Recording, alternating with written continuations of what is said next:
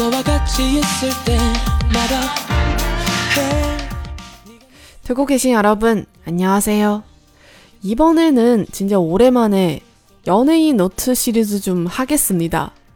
이렇게 보면 진짜 좀 무한하게 된 것 같은데, 이 시리즈는 무려 2년 동안 안 해봤어요. 방송 시즌2 시작했을 때 오프닝로 이 연예인 노트라는 시리즈 진짜 잘하고 싶었어요. 근데 왜죠? 아무튼 자 오늘 밤 주인공은 과연 누굴까요? 그럼 인사 부탁드리겠습니다. 안녕하세요. 저는 투프엠의 준호입니다. 안녕하세요. 네, 감사합니다. 오늘은 우리 방송은 2PM 준호님을 모시게 됐네요. 박수.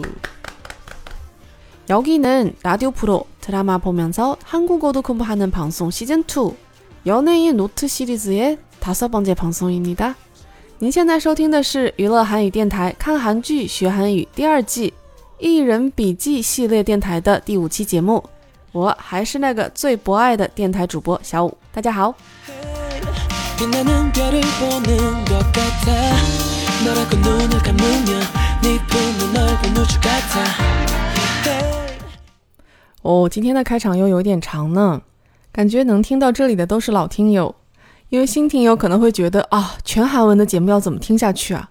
所以要感谢一下到这里还没有放弃的听友们。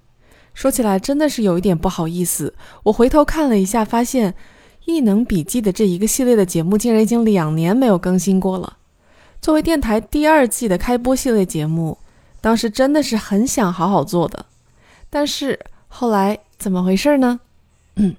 总之，两年后的今天，我们博爱的小五军又是为了谁而重新启动这一档节目呢？其实看了标题就知道，所以我也不卖关子了。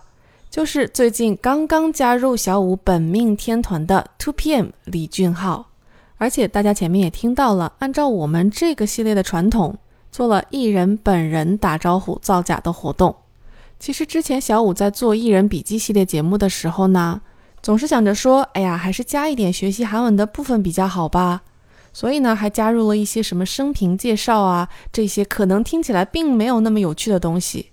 那么今天呢，我决定摒弃这个念头，就简单的跟大家分享一下，这位帅哥是怎么在一百多个墙头中脱颖而出，进入我这个没有出口的本命天团的。虽然这事儿人家自己不在意吧，但是对我来说可是个大事儿。不瞒大家说，其实我最早看到 Two PM，还是在看我们家神话的综艺节目的时候顺便看到的。当时满眼都是神话哥哥们，对于 Two PM 的弟弟们嘛，嗯。就是觉得这个笑起来眯眯眼的小朋友还挺可爱的嘛，谁还没有一百多个墙头呢，对不对？于是这个眯眯眼的小朋友俊浩就作为 Two PM 的最爱加入了我的墙头一零一。这说的可已经是十年前的事情了。而就在今年的九月四号，也就是 Two PM 出道十三周年的纪念日当天，这位帅哥亲自走上墙头，站在我的身后，一脚把我踹到了坑底。那我之前说过。我的本命天团其实是用一个手就能数得过来的，那么现在加上我们家俊浩嘛，刚刚好占满五个手指。说实话，我是非常非常努力的在维护我这个本命天团里面的人数，因为如果大家追星的话，也知道，在本命身上花的时间跟金钱和墙头比起来是不可同日而语的。听友们是怎么对待自己家墙头的呢？对我来说，就是如果他出专辑，我就去听一听。如果他演电视剧的话，我就去看一看；如果演唱会在我们家门口开呢，我就也买一张票去瞧一瞧。至于什么综艺呀、他的个人新闻呐、有没有八卦呀，完全不会去关心。因为 Two PM 和包括俊浩的 solo 活动，有很大一部分都是在日本进行的，所以在很长的一段时间里面，我对于这位墙头就是哦，出新歌了，舞台也很不错嘛，帅。后来在一七年底的时候，大家都在给我推荐《只是相爱的关系》그냥사랑하는사이这一部韩剧，然后我看了吗？看了，帅。 当时我还很自豪地说：“不愧是我的墙头，演技也这么好。”那个时间点，其实我正在纠结，殷志源到底要不要纳入本命天团呢？根本没有精力去想什么墙头一零一的事情。然后，然后俊浩就去当兵了呢。不过在他当兵期间，确实也发生了一件有趣的事情，就是 Two PM 在二零一五年发行的这一首叫做《无力记我们家》这一首歌，有一段非常高质量的翻拍视频，也就是传说中的红衬衫我们家俊浩的视频，突然在油管上火了起来。这里面可要安利一下了，如果大家还没有看过这一段视频的话，小五强烈推荐。你入不入坑没关系，但是有帅哥没看到就很有关系。这首歌我是听过，但是如此高质量的直拍我是没有看过。这么说的话，还要好好感谢一下我在油管做视频推荐算法的那些朋友们。从那个时候开始呢，俊浩就多了一个外号，叫做“我们家俊浩”。成千上万的妹子们因为那一个视频，就排在了俊浩家门口，心心念念的等着进去。有的评论说，就算他们家是草房，我也要跟着去。还有评论说。JYP 难道不应该有一点眼力劲儿吗？当兵就应该你替他去啊！不过虽然俊浩在当兵，但是我在我的四位本命和墙头一零一的陪伴下，也是很快的就来到了二零二一年。你这么看起来的话，Two PM 的尼坤真的是太辛苦了。作为一个外国人，从二零一六年开始，就看着自己的团员一个一个去当兵，再一个一个的接回来。等人都凑齐了，连美国总统都已经又换人了。还好，Two PM 的这一张回归专辑真的没有让人失望。特别是我在 MV 上看到我们家俊浩的那一瞬间，韩国的军队到底是一个什么样的地方啊？为什么一个本来就已经很帅的人，去军队待个两年还能变得更帅啊？本着对韩国军队的好奇啊，不是，本着对墙头负责的心情，我就把什么打歌视频呐、直拍视频呐。综艺节目啊，团综啊，甚至包括广告的视频都给看了一遍，感觉真的是非常欣慰。因为我选择的墙头他杀疯了呀！眼看着成千上万的新粉入坑，我则是淡定地站在墙头上，欣慰地看着大家的背影，说：“去吧，他值得。”在各种外界环境的影响下，我去买了一张他在日本开演唱会时候的 DVD，才看了两首歌。我就想说，这难道不是我对于舞台和帅这两个词的定义吗？于是我立刻就把从二零一三年到二零一九年他在日本开的所有演唱会的 DVD 全部购买了。我不知道怎么来形容一个舞台到底有多么的完美，反正我看他的日巡演唱会就是人帅、歌好听、舞好看，舞台的灯光。乐队包括舞者的配合都非常非常的好。我在一边看这些 DVD 的时候，一边就在想，JYP 你到底是怎么做的宣传？为什么这么好看的演唱会你让我等了这么多年，你还不去替他当兵？我其实觉得在看到舞台的那一瞬间，我已经入坑了，但我决定还是再等一等，因为毕竟我的本命天团它是没有出口的，所以凡事一定要慎重。然后我这个人嘛，就是凡事很难坚持。所以说喊了很久的控制饮食啊、减肥，一直都没有做到过。不知道为什么，看了他在我独自生活里面，又是吃鸡胸肉啊，又是疯狂运动啊，我居然产生了一种要不我也试试的想法。然后从七月份到现在，竟然也已经减了五公斤了呢。这就是一个活生生的追星使人进步的例子。其实听到这儿呢，大家基本上也已经感受到了。我到那个时候还在说他是我墙头，不是我本命，其实已经只是嘴硬罢了。我站在墙头上，看着汹涌的、义无反顾地跳进坑里的姐妹们，我只是苦苦挣扎着跟自己说：再等一等，看看到底是临门一脚先来，还是热情先退去。结果也是非常的明显，那一脚并没有让我等多长时间。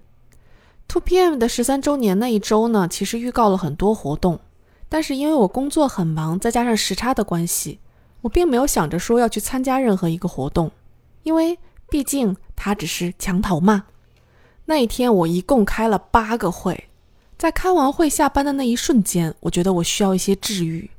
可能有一些听友呢，在不同的平台上有看过小五试图跳舞的一些片段，那我呢没有什么舞蹈基础，出于好玩还有锻炼的目的。最近也是有事儿没事儿的去翻跳一些 K-pop 的舞蹈片段，于是当时我就想，那我们来跳一个又简单又好听的歌吧。嗯，那不如就我们家俊浩的《我们家》这一首歌吧。因为动作比较简单，所以很快的这个小片段就录好了。我看了看呢，勉强还行。于是我就在 Twitter 上面把这个视频发了出去，并且加上了祝贺 Two PM 出道十三周年的字样。当时 Twitter 的系统还给我推荐了一个话题，就是 Two PM 十三周年。于是我顺手加上了这个话题，也顺手圈了一下李俊浩的账号。然后就已经十二点多了呀，我想说洗洗睡了吧。结果十几分钟之后，手机上突然来了一条通知，通知的内容就是李俊浩刚刚回复了你的推文。我的第一反应竟然是假账号，因为作为一个在脸书工作的人，那种做一个假的明星账号，然后去联系粉丝骗钱什么之类的，真的见的太多了。但是我又仔细看了一下，哎，这是一个认证账号呀，带着一点小激动，点开了这一条回复。真的是我们家俊浩的账号，他在我那个跳舞的视频底下回复了一句：“苦猫我哟，才去洗内哦，谢谢你啊，跳得很好呢。”我当时的感觉就是站在墙头上犹犹豫豫的我，突然变成了一张纸片儿，被后面的人轻轻吹了一口气，就没有任何还手之力的缓缓飘到了坑底。在坑底躺平的时候，还能看见站在墙头上的帅气身影。帅气的脸，笑成眯眯眼的样子，用好听又性感的声音说：“苦冒了哟，잘주시네 요。 ”我则是非常没有出息的喊道：“그래준호 야， 나오늘부터니팬이 다。 好的，俊浩，从今天开始我就是你的粉丝了。”这就是一个正常粉丝的内心戏，虽然过于丰富，但是我觉得你们都能理解。其实冷静一点去回看一下呢。其实就是 Two PM 十三周年那一天，有在 Twitter 上回复粉丝的活动。这个活动一共是二十分钟的时间， 因为时差的关系，我根本就没有想要去参加这个活动。而我发的视频呢，也确实不在官方的活动时间内。不过，在我发了那条推文的十几分钟之后呢，那个活动就开始了。不过，即使是这样，我还是觉得这入坑是命中注定的呀。本尊的回复固然让人很兴奋。但最让人激动的是，他能回复，就证明他看见我跳舞了呀！我追星这么多年，跟他们聊天、吃饭、握手、拥抱，什么没干过。但是看我跳舞，这还是第一次，而且想必也是最后一次了。于是，在俊浩出道十三周年的日子，我在我本命天团唯一还留白的位子上写了他的名字。我为什么把这个事情搞得这么有仪式感呢？因为粉一个人可不是说说而已，虽然说买了八张 DVD 可已经不是说说而已了，但是作为一个粉丝是要对偶像负责的。说到这儿呢，我突然想起来一个非常有趣的对话，是发生在我和我的一个西班牙裔的同事之间。听起来是不是很无厘头呢？我这个西班牙裔的同事他是会说一点韩语的，在跟他聊天的过程中呢，发现他是 Blackpink 的粉丝。于是呢，还用韩语稍微对了两句话。我的韩国同事经过我们俩的时候，深表震惊。他说：“你俩咋不说英语呀？”于是我们两个欣然把这个韩国同事拉进来，切换回英语，一起讨论有关于 K-pop 的话题。在说到防弹少年团演唱会的时候，我跟这位西裔的同事说：“我喜欢防弹少年团的歌，但是我不是他们的粉丝。”然后我这位西裔同事就很懵逼地看着我说：“你喜欢他们的歌，怎么会不是他们的粉丝呢？”然后我就一本正经地跟他解释说：“你要成为一个团的粉丝，可是要有很多 commitment，就是你要做很多事情的呀。”于是我就说：“那你是 Blackpink 的粉丝，你有没有去买他们的周边呀？帮他们刷姻缘呀？去看演唱会呀？”然后我这个西裔同事就很委屈地说：“没有，但是我喜欢他们，不行吗？”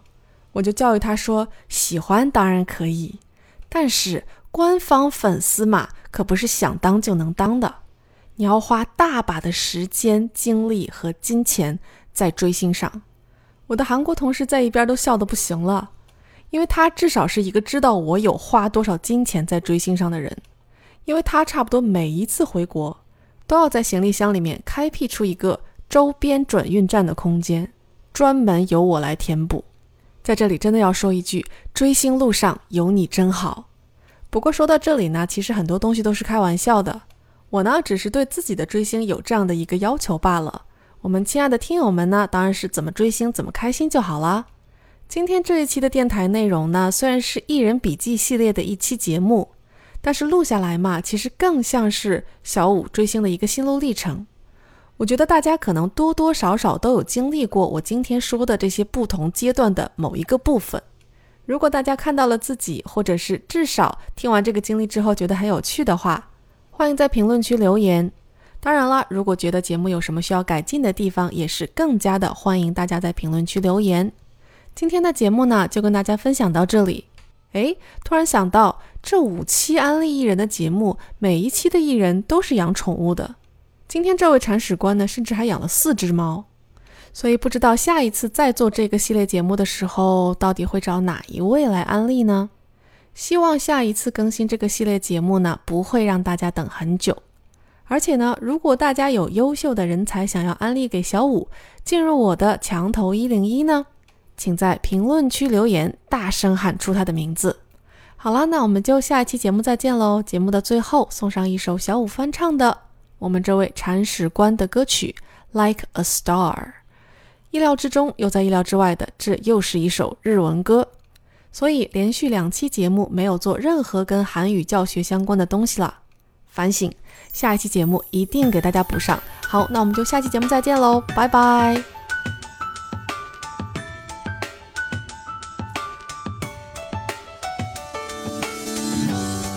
離れてても目を閉じると 君が浮かぶ言い聞かせるんだ同じ空の下にいること嵐の長い鳥さまよった時には怖がらない。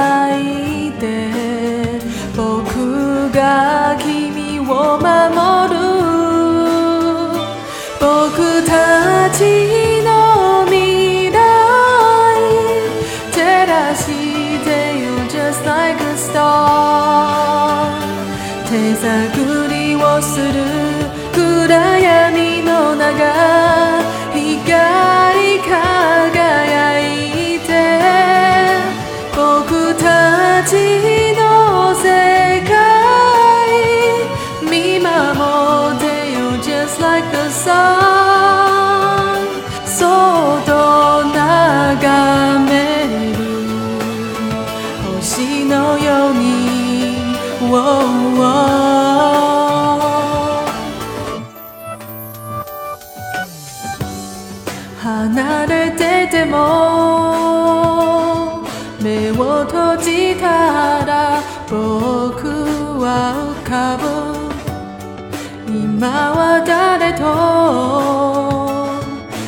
そうな空の下にいるんだろう。よぎりの中一人迷い込んだ時には心配ないから。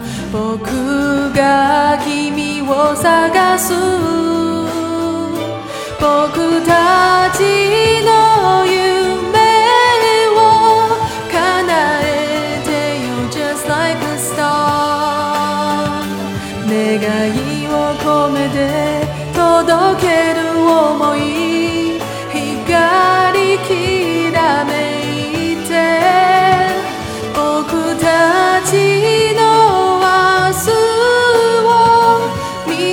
be day, you're just like the moon.